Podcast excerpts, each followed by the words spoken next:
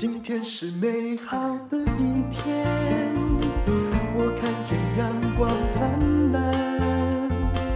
今天是快乐的一天，早上起床。欢迎收听人生实用商学院。我们今天来讲桥水基金。桥水基金是避险基金天王达利欧所打造的。那么他在二零二二年底就宣布了。他放弃这个自己一手打造的全球最大避险基金的控制权，把一千五百亿美元的资产交给新一代的执行长再来管理哦。那他自己只是在董事会保有一席董事的职位。这位金融界的英雄在 Twitter 上是怎么说的呢？他说的是：“但愿啊，在我去世之前。”我还可以继续担任桥水的导师，因为呢，我很喜欢跟我的群体一起工作。那么，我不再拥有最终的决定权，就不是最后拍板的人。这是这个桥水公司的一大变化哦。那这也缔造了一个里程碑，因为呢。达利欧的同行大多把公司变成家族办公室的形式，可是达利欧啊，他不是想要一直感觉都是在他的控制权下，他只想让桥水基金的精神永续的长存。其实早在二零一零年，他就要开始接班计划，不过呢，寻找接班人实在不是很顺利哦。那么他。呃，目前呢，已经大概七十四岁了。那桥水基金，事实上在二零二二年的时候，绩效非常卓著。不过说真的，二零二二年的第三季，大家都在涨了啊。那桥水基金，你看它的涨幅一季耶，啊，一年就将近了。二零二二年这一年，涨到了第三季的时候，就涨幅超过三十五趴。那它从一九一一年推出以来，每年平均上涨十一趴多，这个丰功伟业仅逊于巴菲特，而且他常常大家感觉到他好像很准确的预测了趋势，怎么市场上的那些变动他都可以避掉呢？不过我今天要讲的是哦，桥水基金这位达利欧他自己的。某一些生活的原则，美国的这些避险基金或叫对冲基金啊，平均存活只有四年，可是桥水也已经屹立了快要到五十年了。他是一九七五年，他二十六岁的时候就创立的哦。那二零一八年，达利欧曾经写了一本书叫《原则》，那在这个全世界销了好几百万本。那我们就来讲它的原则吧，因为哦，桥水基金大概不需要我们的钱，我们的钱太少，所以不要问我怎么买桥水基金。达利欧相信，大部分的事情都是一遍一遍反复发生的。他认为，透过研究事物的规律，人们可以了解事物背后的因果关系，也就是有因就有果，有果就可以看到它的因。我们就可以制定妥善的对策。那么，原则背后有什么样的思考呢？我们来做一下整理。他说，痛苦和反思是进步的根源。人避免不了痛苦，尤其是你正在人生有目标可以走的时候，就正在追求目标的时候。但是呢，如果你能够以正确的态度对待痛苦，感到痛苦的时候，可能就是你幸运的时候。怎么样？这是不是感觉非常非常鸡汤啊？如果你在痛苦的时候可以好好的反思，反思就是反省了，讲的比较文言一点呢，那你就可以快速的学习跟进化。可是如果你没有经历过失败，或你拒绝承认你失败了，就说明你没有努力突破极限。如果你不努力突破极限的话，那你就不能最大限度的发掘自己的潜能。突破极限有时候会失败，有时候会让你精疲力尽，但是有时候也会成功，会带来好处。他说：“你要不要试试看？突破极限是一种美妙的体验，让人沉迷啊！不要害怕去尝试。有时候啊，痛苦还真的不是可以克服的，或者是可以正面打败你的痛苦的。可是呢，你可以把自己登高一点。如果你到达更高一层的境界，你就会发现那些痛苦啊，并没有像你近很近的看着他们的时候看起来那么的丑恶。那么，个人进化除了你要在痛苦中反思之外，还有哪五个步骤呢？达利欧说啊，我在市场上也犯过很多错，也不总是赢哦。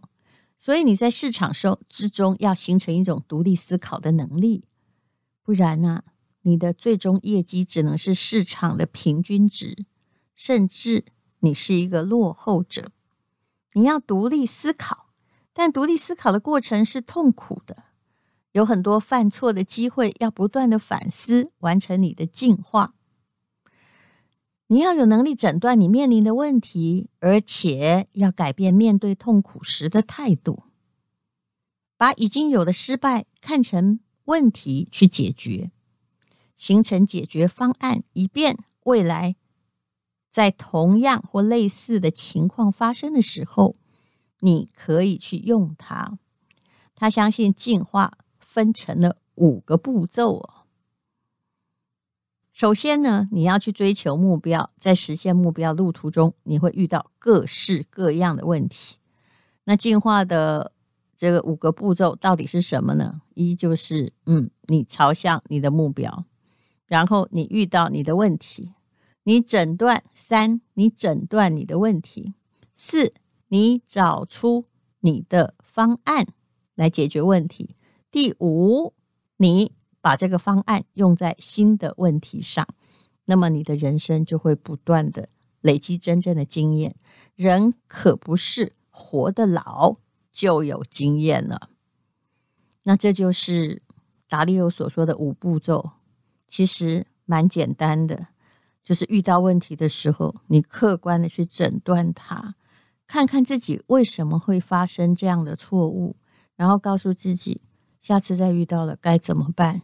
去实行它，等到下次再遇到这困难的时候，你真的会变得很兴奋，说：“吼，他又来了，我大展身手的机会就来了。”达利欧说啊，人类最大的悲剧就是脑子里面有错误的想法，自己又无法意识得到。这怎么说呢？他说，他最大的失败是在一九八零年判断美国银行借给国量。啊，美国银行借给国国外大量的借款，是最终是要违约的，因为啊，这些国家啊，他看他们的经济数字已经完蛋了，还不起钱了。比如一九八二年的墨西哥违约，达利欧意识到会出现金融危机和经济危机，于是呢，他当时因为还年轻嘛，才三十多岁，他就参加了啊。他还参加了美国国会的听证会，还在电视上，在《华尔街日报》上发表了相关的言论和文章，就是诅咒墨西哥。他说啊，这是多么充满雄辩又傲慢的诊断啊！当时我如此傲慢，而且充满自信，可是我犯下错误，我的判断是完全错误的。我亏了大量的钱，我的客户也因为我这样的判断亏了很多钱。当时我几乎破产，因为他当时啊是赌墨西哥完蛋了啊。他说呢，我不得不从我父亲那里借的四千块钱美金，当年四千块应该有点大了，来渡过难关。还好那时候他的资产不多。他说这是他的人生的最低点。其实最低点在三十多岁的时候发生，的确。再后来想来，只要你熬过来了，你会觉得这是一种幸运呢。他说：“当时我痛苦至极，因为在公开场合诅咒墨西哥，而且可能是放空他，结果墨西哥嘿没有去违约哦，让顾客赔了钱呢，放空失败了。”他说：“这是他一生中当时最痛苦的事，后来变成一生中最幸运的事，因为这个给他巨大的反省。”我人生中的羞辱，就是让我知道我不是绝对正确的。虽然经济数字都证明了这个国家完了，但是人家还是没有完呢。这让我对于真正的现实有敬畏之心，改变了我对人生的看法。我学会虚心的学习，向比我聪明多的人学习，而且呢，也让我改变思路，找到我的工作方法，使我之后做出正确决策的几率大大的增加。他说：“人跟人不一样，每个人的观点不同，怎么从各种各样的观点中寻找最优的观点？”这是我们决策过程中最需要关注的问题，所以你也不要一直问人家说这怎么样，那怎么样。后来你会发现自己变成了无头的苍蝇。当你发现你跟别人不一样的时候，你怎么去思考别人跟你不一样的观点，然后经过讨论跟学习，让最好的那个想法胜出呢？当然，这不是因为你喜欢谁，你就要听谁的。或者谁赚的钱最多，你就要听谁的。不过说真的啦，如果一个人老是失败的话，你真的也不需要一直听他的。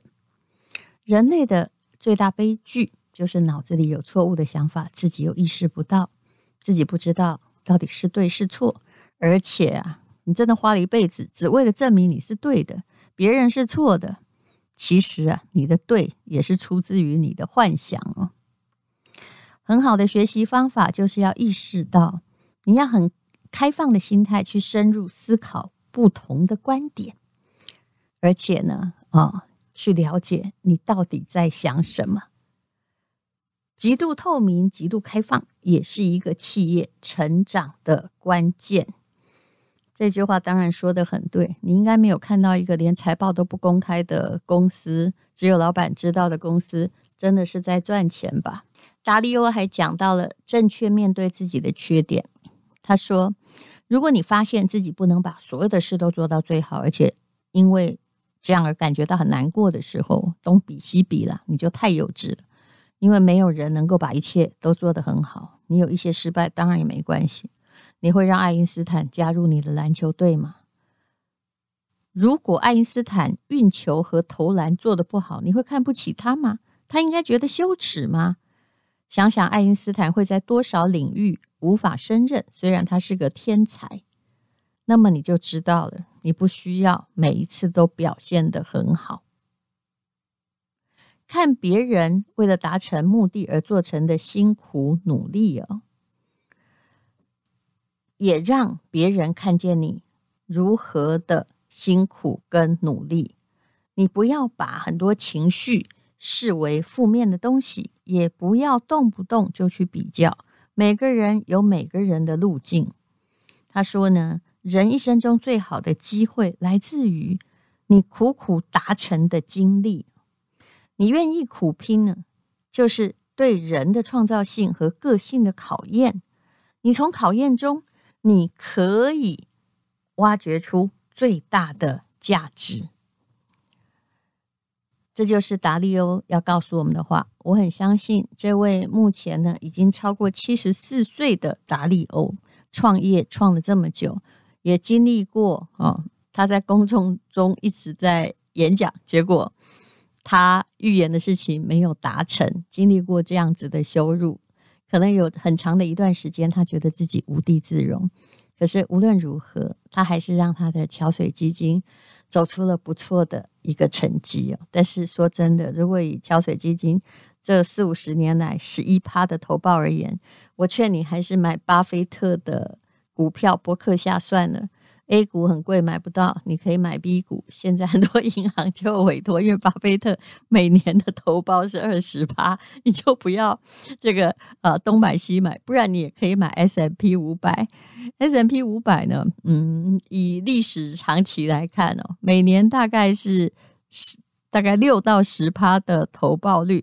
事实上呢，也跑不掉哦，因为算的都是平均值，可不是接下来那一年你就可以赚的多少哦。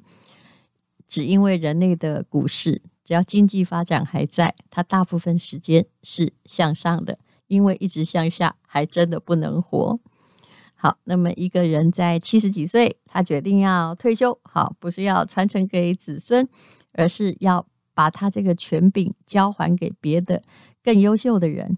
我相信呢，他心里有大志，他的人生想要去做别的事情。虽然已经七十几岁了，但是一个明白自己活在这世界上到底在做什么的人，他还是可以有非常扎实的人生可以过。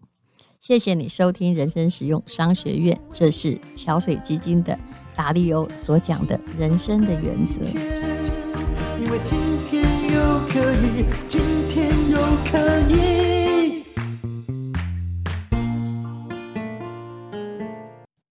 这是广告，这是 PPA 的线上课程。好儿的终于喝懂威士忌，那吴淡如担任助教。好儿在业界有很高的知名度，他本名叫于灿红，是年轻一代的威士忌的名师，也是很多知名品牌的大使。台大毕业之后，在宾州大学取得生物科技硕士的学位，同时自己也是一个知名公司的老板，也是苏格兰教育部认证的讲师。